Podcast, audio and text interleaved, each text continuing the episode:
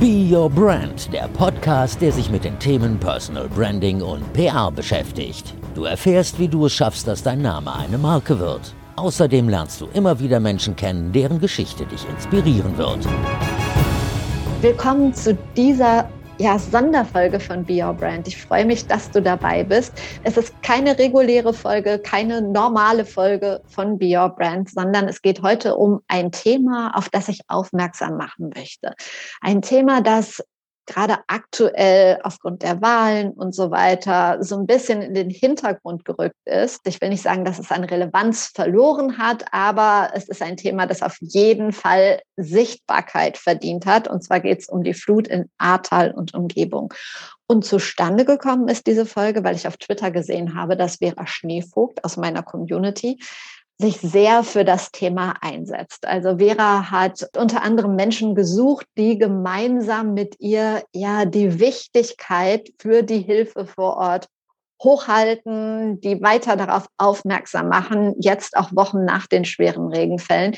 Sie möchte halt nicht, dass das in Vergessenheit gerät, weil sie genau weiß, dass vor Ort noch wahnsinnig viel zu tun ist und die Menschen da wirklich langfristig Hilfe brauchen. Und ich habe zu Vera gesagt, im Rahmen meiner Möglichkeiten helfe ich total gerne. Und dann hatten wir zusammen die Idee, eine Sonderfolge hier zu machen bei Be Your Brand, um viele Menschen zu erreichen, um dich zu erreichen.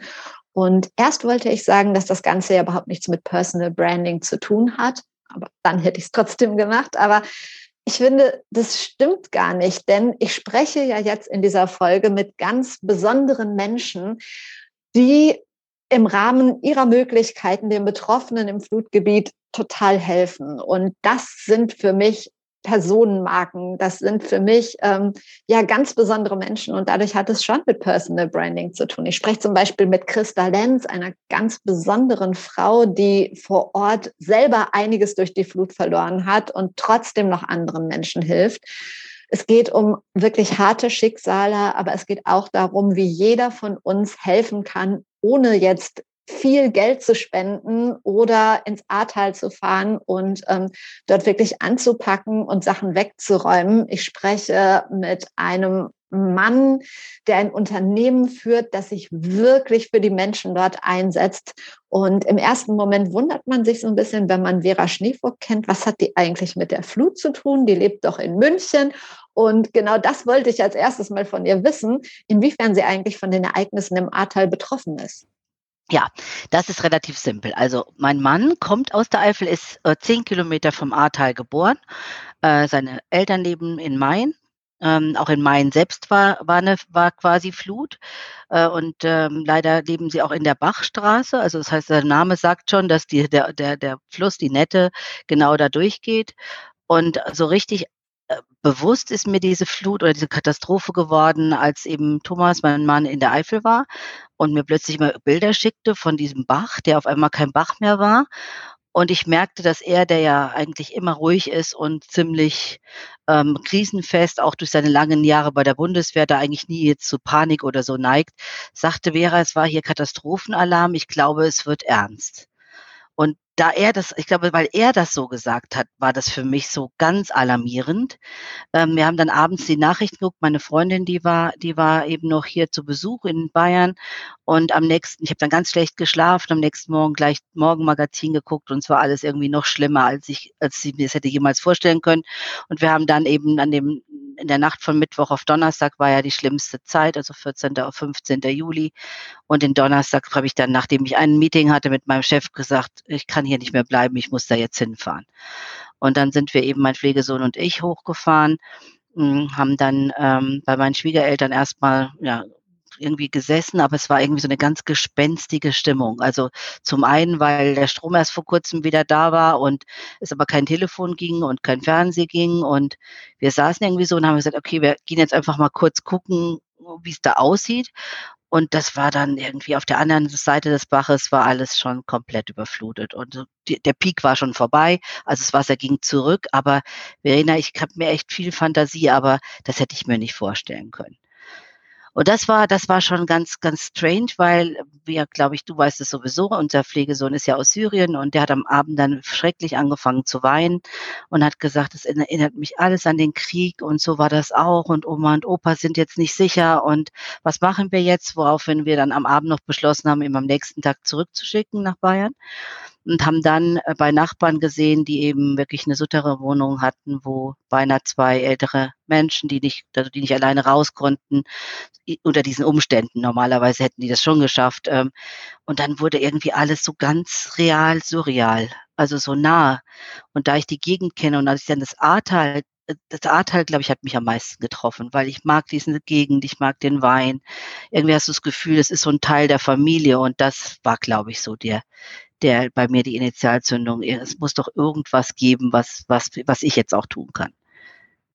Hast du das Gefühl, ähm, dass das Interesse für dieses Thema so langsam abnimmt oder auch die Hilfsbereitschaft. Also wir haben jetzt gerade Bundestagswahlkampf, wir haben das äh, traurige Thema Afghanistan. Die Flut ist nicht mehr so in den Schlagzeilen. Ähm, hast du Angst, dass die Menschen da vergessen werden? Also Angst jetzt nicht, aber ich glaube, es ist berechtigt, das zu, zu anzunehmen, dass es so sein wird, weil einfach ja unsere, unser Leben katastrophenreich genug ist. Also wie du schon sagst, es passiert ja fast jeden Tag oder jede Woche irgendwas auf der Welt, was dann wieder einen anderen Aufmerksamkeit, und ich glaube auch unsere Aufmerksamkeit ist einfach nicht auf so lange ausgelegt. Also was wir uns jetzt überlegt haben, ich habe so einen Aufruf gemacht über Twitter, an, insbesondere an Kommunikationsexperten, die das auch wirklich beruflich gut können, ähm, dass wir versuchen, ein Konzept zu entwickeln, was einfach so über ein Jahr geht. Also dass wir sagen, wie können wir denn der Region, also sprich der Eifel, aber auch dem Ahrtal und, und der Gegend dort äh, Aufmerksamkeit schenken, in welcher Form auch immer.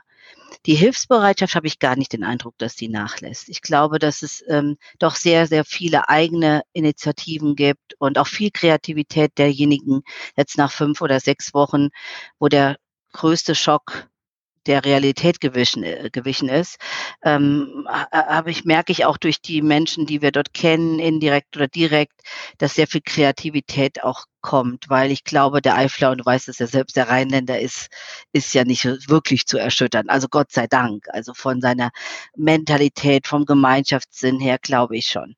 Die Bundestagswahl, Verena, halte ich eher für kontraproduktiv. Ich glaube, es hätte keinen schlechteren Zeitpunkt geben können, als vor der Wahl, weil das halt alles für mich irgendwie immer nach Taktik aussieht. Ich mag da vielleicht dem einen oder anderen Unrecht tun, aber es ist schon sehr krass, finde ich, zu sehen, wie taktierend man doch heutzutage sein muss, wahrscheinlich, um äh, gewählt oder nicht gewählt werden zu müssen. Und die radikalen Kräfte machen mir große Sorge. Mhm. Ähm, Gibt es ein äh, Schicksal, ein Erlebnis, das dir ganz besonders nahe gegangen ist oder jetzt im Gedächtnis ist, so als erstes, wenn du an die ganze Situation denkst? Mhm. Einmal diese ganz elementare Bedrohung für uns selbst. Also jetzt nicht für mein Leben, aber das meiner Schwiegereltern, weil sechs, sechs, acht Stunden meinte Thomas weiter geregnet und wir wären auch betroffen gewesen. Wir hatten Glück, dass es ein bisschen, dass es ein bisschen angestiegen ist, die Straße dort. Ähm, und dann eben dieser, dieser ältere Herr in dieser Souterrain-Wohnung, die ich nicht persönlich gesehen habe, aber der dann eben durch die Feuerwehr und ich glaube auch durch Nachbarn rausgeholt wurde, der ein halbes Jahr vorher seine Frau verloren hatte, die gestorben war und nicht aus dieser Wohnung wollte. Und er wäre glatt ertrunken. Und die Nachbarin genauso, die konnte aber selbst rausgehen und dann zu sehen, als sie das ausgeräumt haben, diese Sutterraumwohnung, um das Trocknen schnell zu machen, es war Gott sei Dank eine warme, warme Zeit in der Zeit, das, das habe ich irgendwie, weißt du, das kannte ich nur aus Independence Day oder The Day After Tomorrow oder diese ganzen Horrorfilme. Und plötzlich war das so ganz nah, also es war fünf Meter entfernt. Und das, das war so wie, wie real und nicht real gleichermaßen. Was glaubst du, wie lange es dauert, bis wieder alles so ist wie vorher? Oder denkst du, es wird nie wieder so, wie es vor dem Regen war? Ich glaube nicht, dass es wieder so werden kann. Also ich merke das jetzt, ich war zwischenzeitlich noch zweimal dort, also nach, nach diesem Tag und ähm, ich glaube, es hat sehr, sehr nachhaltige Spuren hinterlassen, wie übrigens, glaube ich, jeder, der große Naturkatastrophen erlebt hat, ob jetzt ein Tsunami in, in Thailand oder die Erdbeben äh, den, den, das äh, Fukushima-Unglück oder glaube ich, Tschernobyl oder aber auch die großen Erdbeben, die es irgendwo gab oder, oder andere Katastrophen. Wahrscheinlich ist es, ist es in der Gegend so, dass halt viele, viele Sachen jetzt nochmal tatsächlich überdacht werden müssen. Also, dass sich eben das Klima, die Natur und die Auswirkungen eines Mini-Fuzzi-Bächleins halt anders auswirken kann in Zukunft. Also, wir reden hier von teilweise kleinen Rinnsalen, die dann einfach riesig, riesige Flutwellen produziert haben. Und wenn das so ist, und ich glaube fest daran, das ist aus meiner Sicht sehr logisch, dass eine Menge der, der Erde, die Natur sich wehrt und sagt, hier, es reicht mir jetzt, dann muss ich, glaube ich, alles nochmal überdenken. Da muss ich sagen, was macht das Ahrtal denn aus? Was macht denn die Eifel aus? Ist alles so sicher in Zukunft? Gibt es überhaupt eine Sicherheit? Muss ich nicht Natur, Mensch, Profit, ähm, Verdienst, Kultur, Schönheit, äh, aber auch Lebensräume anders in Einklang bringen. Ich glaube, es ist eine gute Gelegenheit bei dem hohen Zerstörungsgrad, und es gibt ja Orte, die sind bis zu 90 Prozent zerstört, dass man, ich hoffe zumindest, sich nochmal kurz besinnt und überlegt, was mache ich, auch wenn es noch so schrecklich ist für die Betroffenen, die alles verloren haben. Was übrigens für mich das nächste Schockerlebnis war, zu sagen, wie ist das denn, wenn du alles verlierst? Und dein Grund ist weg. Also selbst wenn du wieder aufbauen möchtest, du hättest gar nichts, worauf du es aufbauen kannst. Also Erftstadt zum Beispiel, wo dieses Riesenloch, diese Riesengrube ist. Ich kann mir das gar nicht vorstellen. Das ist so krass, finde ich, dass mhm. ich glaube, du kannst nicht einfach so, so tun, als wäre es dann so wie vorher. Das wird nicht passieren. Ja, das glaube ich auch nicht. Vor allen Dingen, ich finde dieses Gefühl ganz komisch, während das passiert ist, war ich im Urlaub, habe ich dir schon erzählt, mhm. ähm, also weiter weg. Aber Köln, das ist ja nicht mal eine Stunde davon entfernt und hier ist alles ganz normal. Ja, ja. ja. Was denkst du, kann jede einzelne von uns tun, von den Hörerinnen und von den Hörern, um vor Ort die Menschen irgendwie zu unterstützen. Ich sage mal, Geldspenden jetzt mal ausgenommen, was natürlich mhm. auch sehr willkommen ist. Mhm. Also ich, ich denke, dass es natürlich auch auf der einen Seite eine regionale Thematik ist und das merkt man auch. Also jeder, der Verbindung hat. Und ich glaube, es ist ein großes Glück ist für die Region, dass der Wein so bekannt ist in der Welt. Ich glaube, dass der Wein und die Bekanntheit des A-Weins und die Qualität des A-Weins sehr, sehr stark hilft. Das heißt, Wein kaufen hilft auf jeden Fall, weil alle die Aktionen laufen ja super gut, die da angeleitet sind. Und ich glaube, dann muss man sich einfach überlegen, hm, also ich fand, ich fand jetzt einfach ich habe sehr viel Glück gehabt in meinem Leben. Was kann ich denn, was habe ich denn jetzt für Talente? Und ich finde, man kann nicht sagen, jeder muss da irgendwie gleich viel machen, sondern jeder muss das oder kann das machen, was sie oder er in der Lage ist zu leisten. Das kann beim Beten anfangen oder beim Trostspenden, ob jetzt durch einen Brief oder es gibt ganz viele interessante Aktionen, die es gegeben hat, ob mit Lichtern, zum Beispiel Grablichter, weil viele Friedhöfe zerstört sind. Oder dass man irgendwie eine Erinnerung hochhält. Ich finde, das ist genauso wichtig, wie zum Beispiel eben zu sagen, wenn ich jetzt in meinem Fall Zugriff auf Waschmaschinen, Trockner, Heizungen, ähm, IT-Equipment äh, habe, dann wäre das vielleicht eine gute oder ist ja eine gute Aufgabe für mich zu schauen, wie kann ich unterstützen. Und ich, hab, ich vergleiche das sehr stark mit der Flüchtlingskrise, äh, der wir ja auch uns relativ stark engagiert haben. Ich habe sehr, sehr gute Erfahrungen mit Patenschaften gemacht. Und das ist auch der Grund, warum ich Christa und Michael eben in Ahrweiler mit der, mit der Beratungsstelle unterstützen möchte. Weil ich glaube, dann hat man auch die Möglichkeit, sich besser kennenzulernen und vielleicht auch mehr Wirkung. Und Patenschaften werden nie aufhören, gesucht zu werden. Also ich glaube, das ist vielleicht das Konkreteste, was man machen kann. Schöne Idee. Du hast jetzt gerade die Christa Lenz schon erwähnt. Wir beide haben ja überlegt, was kann man zu dem Thema machen, was auch so ein wenig zu Be Your Brand passen würde. Und du bist eine starke Person und es gibt ganz viele Menschen, die sich ganz wunderbar engagieren, helfen, was tun, vielleicht sogar, wenn sie selber betroffen sind. Und ähm, deshalb hatten wir die Idee, dass ich zum einen mit dir spreche, aber auch noch mit zwei anderen Menschen. Und vielleicht kannst du mir mal kurz erzählen, warum du denkst, dass es sinnvoll ist, mit der Christa Lenz zu sprechen und sie zu Wort kommen zu lassen. Was ist das Besondere an ihr? Also ich habe sie indirekt kennengelernt und hatte nur gehört, dass sie mit ihrem Mann seit über 30 Jahren als Kölner, also die wohnen beide in Köln, äh, in Ahrweiler eine Beratungsstation für Frauen ähm, gegründet hatten. Das fand ich an sich schon mal interessant, passt gut zu mir.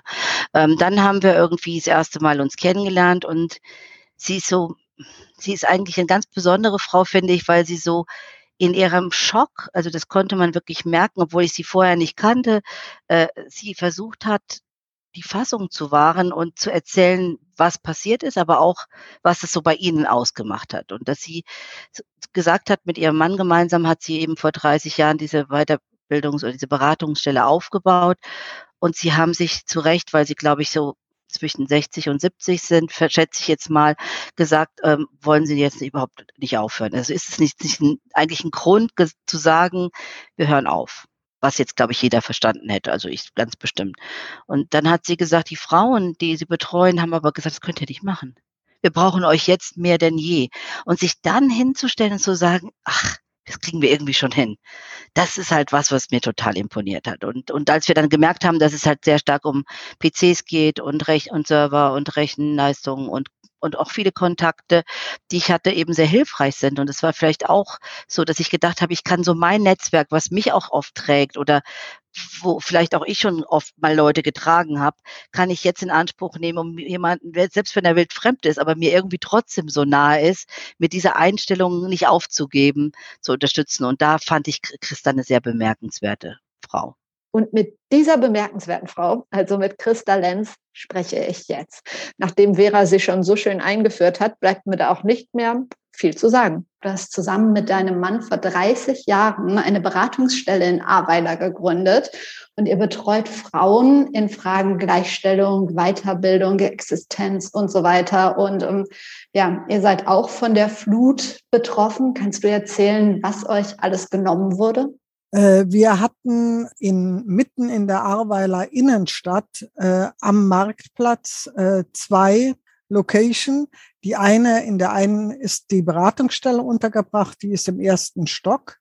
Da ist ähm, jeweils in Anführungszeichen nur das Untergeschoss betroffen, aber die Beratungsstelle ist seit, ja, seit gestern haben wir auch wieder Strom, Wasser äh, und äh, Internetzugang.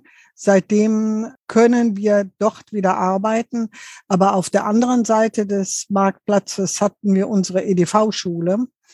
Und die Schulungsräume sind parterre gewesen. Und es ist, ähm, also äh, das Wasser hat in den Schulungsräumen fast zwei Meter hoch gestanden und muss mit einer ungeheuren Gewalt da rein gekommen sein. Also es ist wohl äh, in die Eingangstür ein Auto geflogen, was die Glastüre dann ähm, ja äh, also zerstört hat und damit waren für die Fluten offensichtlich ähm, alle Türen und Toren geöffnet. Ja, und also um die Gewalt mal äh, darzustellen, äh, wir hatten so eine Kofferküche in der Ecke und diese Kofferküche ist aus der Wand rausgerissen worden und lag in der Mitte von einem Raum. Also das muss eine ungeheure Gewalt gewesen sein. Und wir haben, ähm, wir haben also dann montags äh, nach der Flut haben wir also versucht, noch was zu retten. Und beim ersten Reinkommen war es also fast ein friedlicher Anblick, weil ähm, auf allen Tischen, Stühlen, auf allen PCs lag ein fünf, sechs Zentimeter hoher Schlamm. Aber das war ganz ruhig. ja, und also es ist kurz und gut, äh, es ist alles kaputt. Äh, also es war wirklich rein gar nichts mehr zu retten. Äh, ich hätte so gerne mir aus der ähm, wir haben es immer einfach Schule genannt. Äh, ich hätte so gerne aus der Schule irgendwas gerettet. Äh, einfach um auch, das ist also zentral das Lebenswerk meines Mannes, diese Schule. Ja, also ich hätte so gerne irgendwas als Andenken behalten, aber das war nicht möglich. Also wir hatten an dem Montag kamen also wirklich ähm, wie äh, vom Himmel geschickt fünf junge Frauen rein vom ähm, THW. äh, die dann sagten, oh, ich glaube, wir brauchen Hil Sie brauchen Hilfe. Und dann haben diese fünf jungen Frauen, die haben den ganzen Tag lang nicht gearbeitet, sie haben geschuftet. Ja, und abends war, ähm, war wirklich die komplette Schule leer. Und vor dem Haus ein riesengroßer Schrotthaufen, wo dann alles zusammen war. Und die, also diese Frauen haben wirklich nicht nur wahnsinnig gearbeitet, sondern die waren auch so, also so nett mit uns. Nett ist auch einfühlsam. Also weil mein Mann und ich, wir waren wirklich, wir sind normalerweise auch sehr ähm, gewöhnt anzupacken.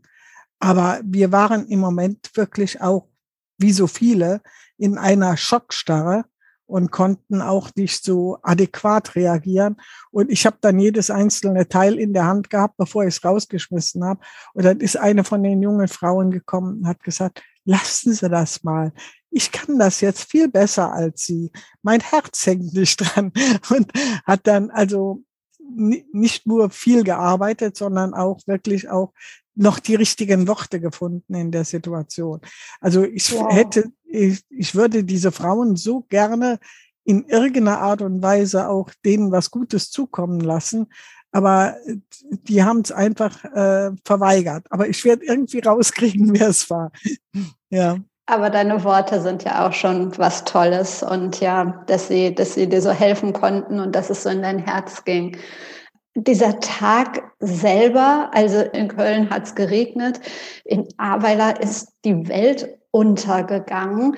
Ähm, wie hast du den Tag selber erlebt? Also man sieht ja manchmal ein bisschen Regen, manchmal regnet es ein bisschen stärker und so. Wann war dir klar, das ist alles nicht mehr normal hier? Eigentlich an, an dem Tag überhaupt nicht, an dem Mittwoch. Wir haben am Mittwoch lange gearbeitet und es hat den ganzen Tag geregnet und wir sind ähm, abends nach Hause gefahren. Also nach Hause ist für uns im Übrigen auch Köln. Ich bin zwar Eiflerin, deswegen bin ich auch mit diesem Projekt äh, sehr gerne wieder in die Eifel zurückgegangen. Aber unsere Kinder haben sich nie von Köln loseisen können. Das war also keine Frage. Also wir fahren seit 30 Jahren immer Köln-Eifel hin und her und man gewöhnt sich dran. also äh, im Regelfall geht's ja auch ganz gut. Also wir sind abends relativ schlecht, äh, schnell weggefahren und es war auf der Autobahn schon ziemlich dramatisch, weil die Autobahn schon unter Wasser stand. Äh, und man konnte also auch nur sehr langsam fahren. Und wir haben auf dem Weg zum Auto noch mit alteingesessenen Ahrweilerern gesprochen und haben gesagt, was ist los? Gibt bestimmt wieder Hochwasser? Und die Ahrweilerer sagten dann immer, ja, ja, klar, Hochwasser werden wir wohl wieder kriegen. Und also unsere Sekretärin, unsere ehemalige Sekretärin, die erzählte dann auch, wir haben die ganze Nacht am Fenster gesessen und haben die Aare bewacht. Und die Aare ist wohl abends um elf über die Ufer getreten. Und dann sind halt sehr viele los, um ihre Autos zu retten und die Autos in höhere äh, Regionen zu fahren. Und wie sie mir schilderte, also beispielsweise der Mann von äh, unserer ehemaligen Sekretärin, der hat es dann schon nicht mehr zurückgeschafft.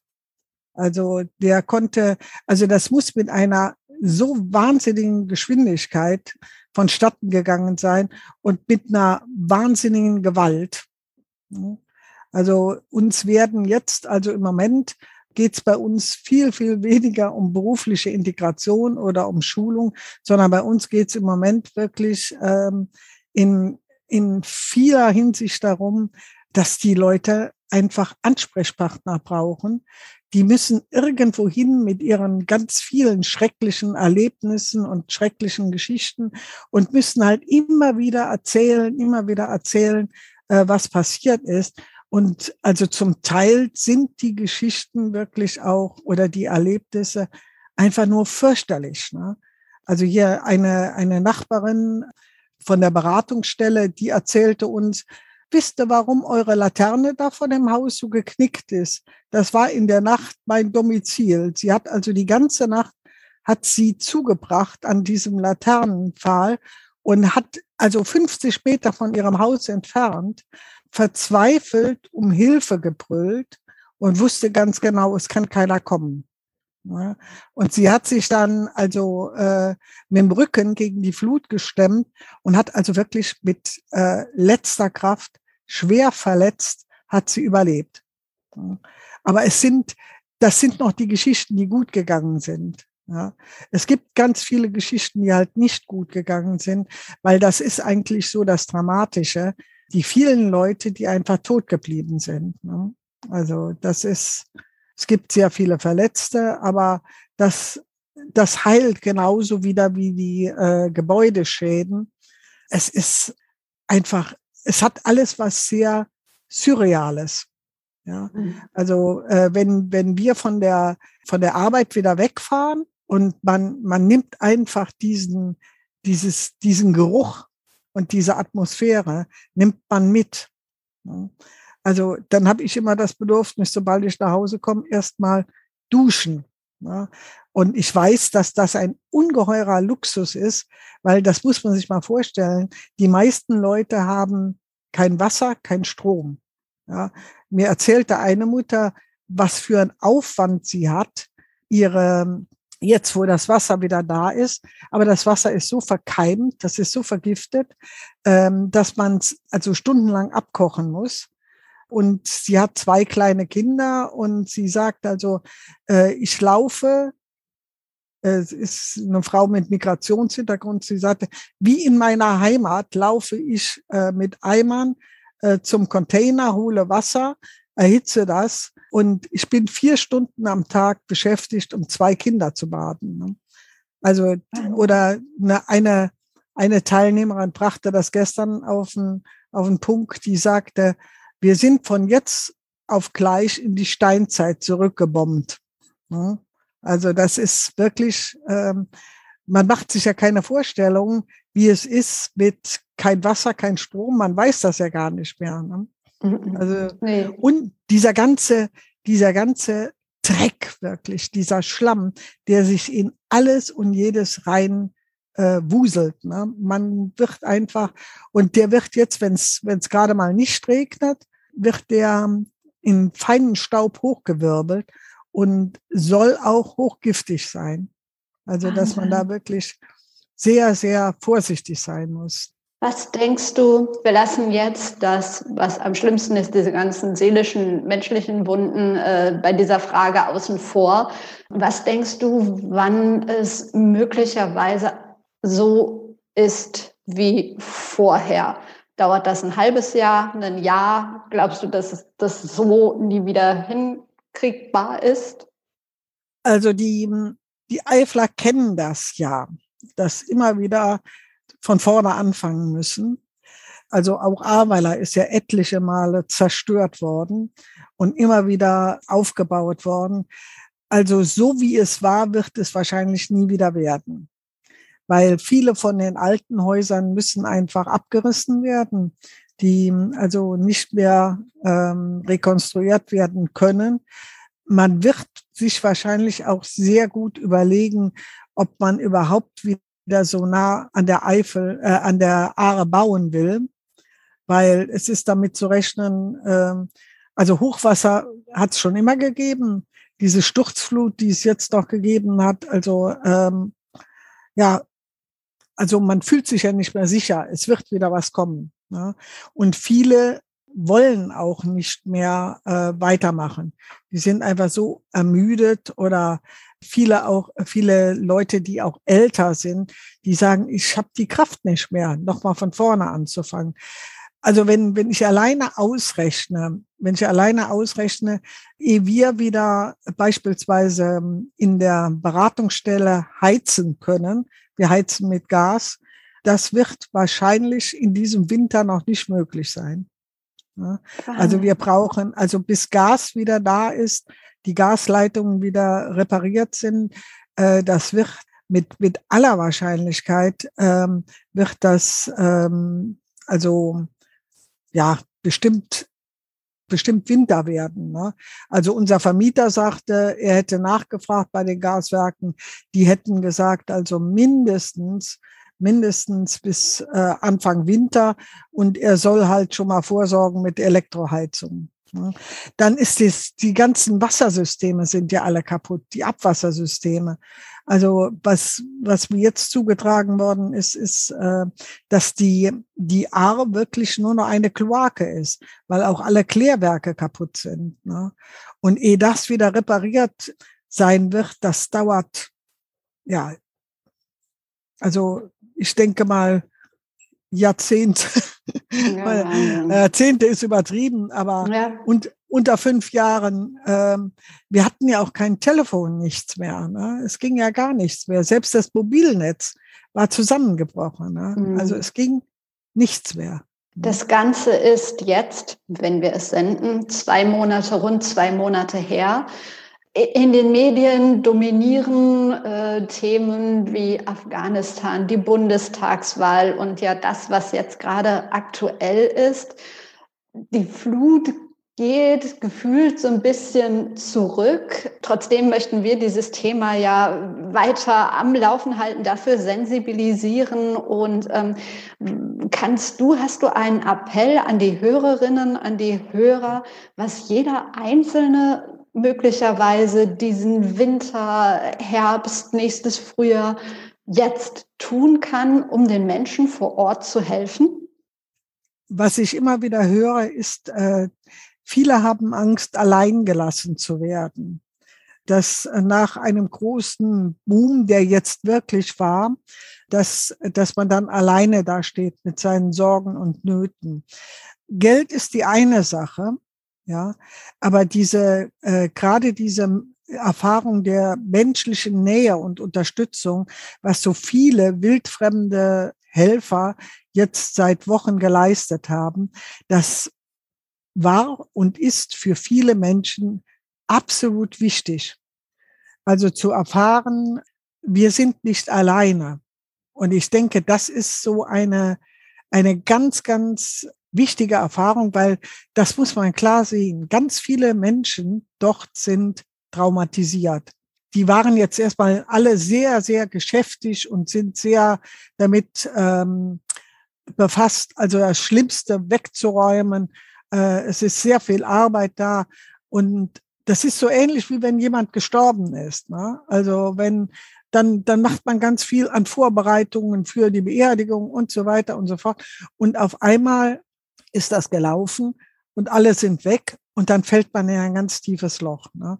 Und das denke ich, das wird unter Garantie in ein paar Wochen so sein, ja, dass die Leute dann auf einmal wirklich hilflos, wenn sie alles getan haben, was sie tun können, hilflos da stehen und dann müsste jemand da sein. Also ich denke, was, was die Leute neben der materiellen Unterstützung brauchen, und das ist ganz, ganz wichtig ist es halt, dass die wieder ein Gefühl der Geborgenheit kriegen können und das an menschlicher Geborgenheit, aber auch, dass die wieder ein Dach über dem Kopf haben, wo sie sich sicher und warm fühlen und sich äh, also wirklich behaust sind. Ja, was kann jeder Einzelne dazu tun? Ne? Also also ich denke, es gibt viele Kleinigkeiten, was man tun könnte. Also wir haben ja überwiegend, also überwiegend das Klientel bei uns sind Mütter. Äh, Mütter sind also unheimlich glücklich mit allem, was man ihren Kindern Gutes tut. Kuscheltiere oder so sind sicherlich ein, eine Möglichkeit, aber so ein Geschenk wie, ich gehe mit deinen Kindern mal in den Zoo, dass die mal einen Tag raus sind oder ähm, ich mache mit denen mal einen Ausflug oder ich mache, ähm, ja, also eigentlich egal, der Kreativität des Menschen ist ja keine Grenze gesetzt. Ne? Also eigentlich, also was, was den anderen irgendwie vermittelt, du bist nicht alleine mit deinen Sorgen, es gibt Leute hinter dir. Ne? Sehr schöner Appell. Ich glaube, da wird jeder von uns mal drüber nachdenken. Und du hast es schon gesagt, das hat gar nichts mit großen Geldspenden zu tun, sondern ja mit, mit Menschlichkeit, mit Kleinigkeiten, mit Zeit. Und ich danke dir für das Gespräch. Ich bewundere eure Arbeit, das, was ihr macht und wünsche dir und deinem Mann alles Gute. Ja, dir auch. Und Vera hat mir nicht nur Christa als Gesprächspartnerin empfohlen, sondern auch einen jungen Mann mit dem wunderschönen Namen Frederic Gérard. Ja, Frederik ist ähm, äh, tatsächlich ähm, ein, ein, ein Bekannter, der, den mein Mann eher kennt, der im Moment, äh, wir bauen ein Haus um in Main und da ist er der Bauunternehmer, ein, ein junger Mann, der erstmal mir aufgefallen ist, dadurch, dass er die Firma leitet mit Mitte, Mitte 20, was ich erstaunlich toll finde, weil ich sowieso denke, dass den jungen Menschen die Zukunft gehört. Kann ich sagen, als etwas ältere, doppelt so alt wie er, mehr, auch mehr als doppelt so alt wie er. Und, äh, und ich fand es so total cool, wie ganz viele Handwerker, und Frederik ist stellvertretend, aber für mich das Gegenteil. Also ein junger Mensch, der am Anfang seines Berufslebens oder am Anfang seines Lebens überhaupt steht noch, ähm, äh, Pro Bono Arbeit macht einmal die Woche. Er arbeitet vier Tage die Woche auf den Baustellen und an einem Tag fährt er, wie übrigens ganz viele andere Handwerksbetriebe aus der Gegend auch, nach A, in die äh, Ahrtal oder da, wo er gebraucht wird, und um dann zu helfen. Und das finde ich ist nicht selbstverständlich. Und das zeigt, wie eng man in dieser Region zusammenhält. Und ich glaube, wie, wie wichtig es ist, auch so eine Flut oder so eine Katastrophe aus verschiedenen Perspektiven zu, zu beleuchten. Und ich hatte mir erhofft eben von Frederik und Christa, dass die zwei ganz andere Perspektiven als wir beide zum Beispiel da reinbringen können. Und deshalb habe ich dann auch mit Frederik gesprochen, wobei nicht nur mit ihm, sondern auch, und das eher durch Zufall, ähm, mit seinem Bruder Maurice. Und Maurice ist fast jeden Tag vor Ort im Flutgebiet und hilft den Menschen. Mein Name ist Frederik Gerard. Ich bin 24 Jahre alt und ähm, bin Unternehmer oder besitze ein kleines Bauunternehmen, was ich mit meiner Mutter zusammenführe und noch einen zweiten Kompagnon, der auch Maurermeister ist, den Herr Jürgen Daub. Und ähm, wir machen Hauptsächlich im Hochbau sind wir tätig und bauen äh, Einfamilienhäuser, machen kleinere Abbrucharbeiten äh, für Durchbrüche, Sanierungen oder Industriebauten. Wenn es sich anbietet, machen wir auch mal äh, kleinere Pflasterarbeiten für unsere Kunden. Okay, ich habe ja mit der Vera Schneefugt gesprochen und sie meinte, mit dem äh, Frederik solltest du dich auf jeden Fall unterhalten, weil das, was das Unternehmen dort macht im Ahrtal für die Menschen, das ist schon was ganz Besonderes. Vielleicht kannst du es nochmal mit deinen Worten sagen, so wie ich verstanden habe, ähm, habt ihr sowieso Kunden da und ihr macht es jetzt so, dass ihr wirklich einen Tag in der Woche komplett umsonst für die Betroffenen der Flut arbeitet. Ist das richtig oder habe ich das falsch verstanden? Also wir arbeiten ähm, regional und wenn wir mit Ahrtal fahren, das ist, ähm, ist schon fast eine Weltreise für uns. Also eigentlich arbeiten wir nur 10 Kilometer, 15 Kilometer von unserem Kreis und wir sitzen in der Nähe von Mayen. Es kamen dann über Bekannte oder von anderen Firmen, die uns angesprochen haben, zu helfen wo wir dann ähm, hingefahren sind. Wir sind jetzt seit sechs Wochen gut unten täglich eine Kolonne mit zwischen drei und fünf Mann, die ähm, da am Helfen ist. Und ähm, teils Leute sind versichert und teils Leute ähm, sind halt nicht versichert, die wohlhabend sind, wo sie sagen, das können wir abrechnen und die, die es sich nicht leisten können, arbeiten wir halt solidarisch und helfen denen so, wo wir können. Was, was unser Betrieb halt, weil wir sind ein Betrieb von 15 Leuten, was halt auch tragbar ist und was wir halt auch machen können. Du bist dahin gefahren. Wie waren so deine ersten Eindrücke? Also ich persönlich ähm, komme aus Köln. Ähm, klar hat man den Regen mitbekommen, aber ich kann mir das definitiv nicht vorstellen, selbst wenn man die Fernsehbilder sieht. Wie war es für dich, das erste Mal da zu sein? Ähm, man hat es natürlich vorher schon im Fernsehen gesehen und da wusste man, dass es schlimm ist. Aber ich finde, die Bilder, die kann man kann man erst gar nicht äh, so, so beschreiben. Wenn man erst, wenn man wirklich erst da war, ähm, dann nimmt man das ganz anders wahr. Aber auch nicht in diesem Moment, wo man dann runterfährt. Den ersten Tag, das war ein Freitag, das war auch in der Woche, wo es passiert ist. Da sind wir dann runtergefahren nach Dernau und haben äh, rein solidarisch geholfen, ohne, ohne Auftrag und wollten aufräumen helfen.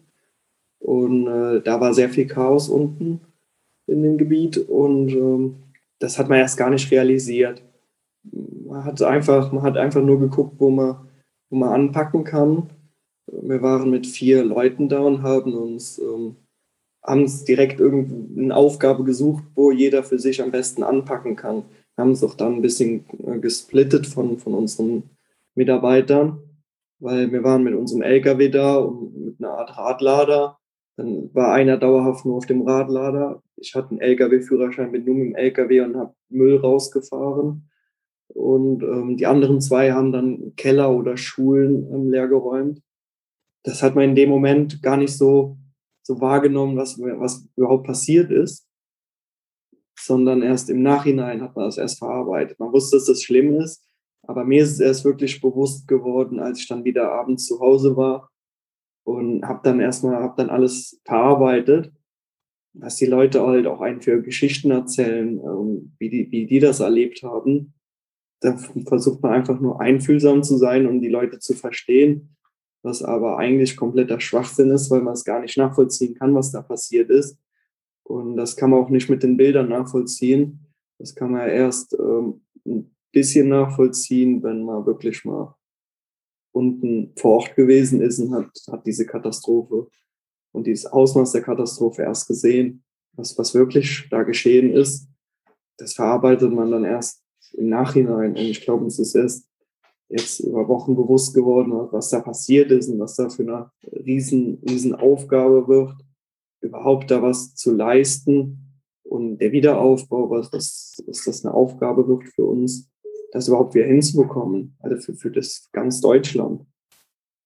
Das, das wird schon, wird schon eine Herausforderung. Du hast gesagt, ihr hört oder du hast auch immer wieder Geschichten von den Menschen da gehört. Gibt es eine, die dir so ganz besonders nahe gegangen ist oder immer noch im Kopf ist? Was ich, wir hatten für eine, eine Frau, da haben wir für ihren Vater das Haus ähm, renoviert und die Geschichte habe ich selbst gar nicht von, von ihm gehört zu bekommen, sondern von meinem Bruder. Und ähm, der Mann, der kam ähm, dann, kam dann zu unseren Mitarbeitern und war fast ähm, Tränen am Weinen und hat ähm, hat dann, hat sich einfach herzlich bedankt, dass er überhaupt Hilfe bekommt, um den Wiederaufbau äh, stattfinden lassen zu können. Und hat dann einfach auch von sich aus angefangen zu, zu erzählen, wie er diesen Abend erlebt hat und ähm, wie schnell dieses Wasser gestiegen ist und hätte halt auch seine Ehefrau in dieser Nacht verloren und konnte ihr nicht helfen. Und er war wirklich im, im Giebelbereich, also im Dachstuhl und hat sich da versucht zu retten und, und konnte seine Frau nicht mehr mit hochholen, musste ihr bei zugucken und ist stundenlang auf dem Sofa rumgeschwommen und musste sich an, an, an einer Lampe festhalten und hatte Todesängste. Und ich finde, äh, mit, mit, dass ein Mann das mit 80 Jahren im Rentenalter so erleben muss, das äh, nimmt einen dann schon mit, wenn, wenn man es auch so persönlich erzählt bekommt ähm, dann kann man eigentlich, kann man sich das gar nicht vorstellen, dass das wirklich passiert sein soll. Dann hört sich das eher wie so eine Geschichte wirklich an. Und äh, das dann wirklich noch Lebenslust zu bekommen. Das, das ist schon, also es war wirklich eine Geschichte, die hat mich wirklich sehr mitgenommen, äh, wo man dann oft drüber nachdenkt. Absolut. Du hast gerade gesagt, dein Bruder, der Maurice, äh, der ist auch da ähm, und ja. er wäre viel öfter ähm, oder er will jeden Tag in dieses Gebiet fahren. Ich kann mal kurz rüberholen. Da ist er. Hi. Voll schön, dass du auch da bist. Äh, wie oft äh, die Woche bist du da? Fünfmal die Woche, also von Montag bis Freitag. Und wenn Zeit da ist, manchmal auch Samstag, es kommt dann immer drauf an, wie auch in der Firma die Situation im Moment dann ist, wo man dann Samstag also samstags dann hinspringen muss. Aber ja, also eigentlich jeden Wochentag. Diese Geschichte ist eigentlich das falsche Wort. Diese Schilderung gerade, die der Frederik erzählt hat, die dir erzählt wurde mit dem alten Mann.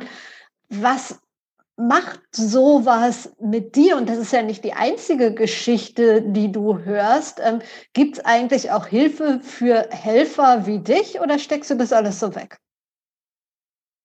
Also das macht natürlich sehr nachdenklich, besonders wenn diese Personen dann oder generell die Personen zu einem kommen, sind sie oft sehr aufgelöst oder halt generell auch mitgenommen. Und das sieht man besonders ältere Menschen, wie dieser Mann hat auch gesagt, dass er jetzt zum zweiten Mal in seinem Leben eigentlich alles verloren hat, weil er die Nachkriegszeit auch hautnah miterlebt hat. Und äh, ja, und seitdem wäre das eigentlich das erste Mal, wo er was Vergleichbares erlebt hat, persönlich zumindestens. Und ähm, es gibt aber im Ahrtal überall so Seelsorger, nennt man sie zumindestens. Und zu denen kann man dann noch immer gehen, wenn man äh, Probleme hatte. Das musste ich Gott sei Dank bis jetzt noch nicht in Beanspruch nehmen.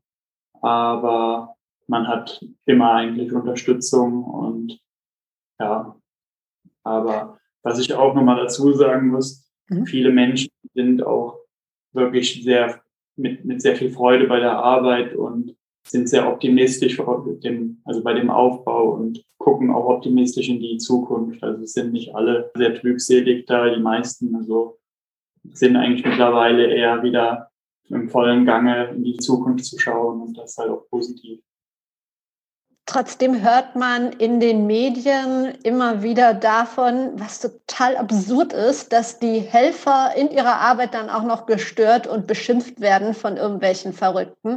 Ist dir das passiert oder bist du, seid ihr davon zum Glück dann wenigstens verschont geblieben? Also ich kann vom Glück sprechen, dass ich eigentlich bis jetzt nur positive Erfahrungen gemacht habe. Super. Vielen Dank dafür. Ich habe jetzt noch eine Frage an den äh, Frederik. Ja. Oder vielleicht auch an Maurice, keine Ahnung, der ist ja öfter vor Ort. Was kann jeder Einzelne von uns, der jetzt da auch nicht jeden Tag irgendwie vor Ort sein kann, ich glaube, das ist auch gar nicht äh, möglich und das würde die anderen eher stören, aber was kann jede Hörerin, jeder Hörer im Kleinen tun, um den Menschen vor Ort zu helfen? Ähm, was also die, die vor Ort sind es, oder in der Nähe sind und können direkt vor Ort mithelfen, da ist jede helfende Hand gern gesehen und auch willkommen. Und ähm, das, das Klima, wie mein Bruder auch schon gesagt hat, ähm, ist da auch schon echt gut, dass die Leute sich helfen. Also die, die in der Nähe sind, ähm, könnten runterfahren und helfen, egal was, ob, ob das ein Bäcker ist, der da vielleicht Teilchen oder Brötchen runterbringt oder Süßigkeiten oder einfach nur mal ein höfliches Gespräch sucht oder ein freundliches, um ein paar motivierende Worte zu finden. Ähm, mit, und ansonsten äh, ist es sonst schwierig, wenn man Leute kennt, vielleicht einfach fragen, was, was sie brauchen und versuchen aufzumuntern, ähm, mental zu stärken ähm, und vielleicht fragen, was, was die Leute brauchen und nicht einfach irgendwas spenden, sondern lieber Kontakt aufnehmen und gucken, was wirklich gebraucht wird, wenn man spenden sollte. Ob das eine Geldspende oder äh, eine gute Sachspende ist, was das die Leute wirklich brauchen können. Ähm, dass man dann das über Kontakt für Personen versucht, die so zu unterstützen. Es gibt ja genug in sozialen Medien, genug Portale, die sich dafür anbieten, ähm, wo man da dann versuchen kann, ähm, das Beste zu machen, um, um die Leute da zu unterstützen. Ein paar Portale, die es da gibt, äh, verlinke ich auch in den Show Notes. Ich packe euer Unternehmen auch noch mal rein. Ich finde das wahnsinnig toll, was ihr macht und sage einfach mal stellvertretend für alle, die zuhören und auch nicht zuhören, vielen Dank für eure Arbeit. Und dir vielen Dank fürs Zuhören. Wie schon erwähnt, ich habe in den Show Notes, also in den Details zu dieser Folge, ein paar Links zusammengestellt, die sich mit ja, der Hilfe für die Flutopfer beschäftigen. Also ob es jetzt um Spenden geht, ob es um Patenschaften geht und so weiter. Schau gerne mal rein. Das ist jetzt natürlich nicht vollständig. Also wenn du noch Ideen hast oder irgendwie was gesehen hast oder jemanden kennst, der jemanden kennt, der eine tolle Hilfsaktion hat, dann teil es gerne mit der Community. Zum Beispiel direkt unter meinem Post zum Podcast auf Twitter, auf Instagram, auf LinkedIn oder du machst einen eigenen Post und ähm, nimmst den Hashtag Flut und den Hashtag Be Your Brand, dann sehe ich das und dann kommentiere ich das gerne, dann teile ich das gerne. Also lass es mich wissen, lass uns zusammen helfen. Und ich wünsche dir jetzt noch einen schönen Tag. Wir hören uns kommende Woche Donnerstag mit einer regulären Folge von Be Your Brand. Und du kannst dich schon, kleiner Spoiler oder ich sage ein kleiner Teaser, auf diesmal sogar zwei ganz fantastische Gäste und ganz, ganz, ganz viel Motivation und Input freuen. Bis dahin, trau dich rauszugehen. Ich glaube an dich.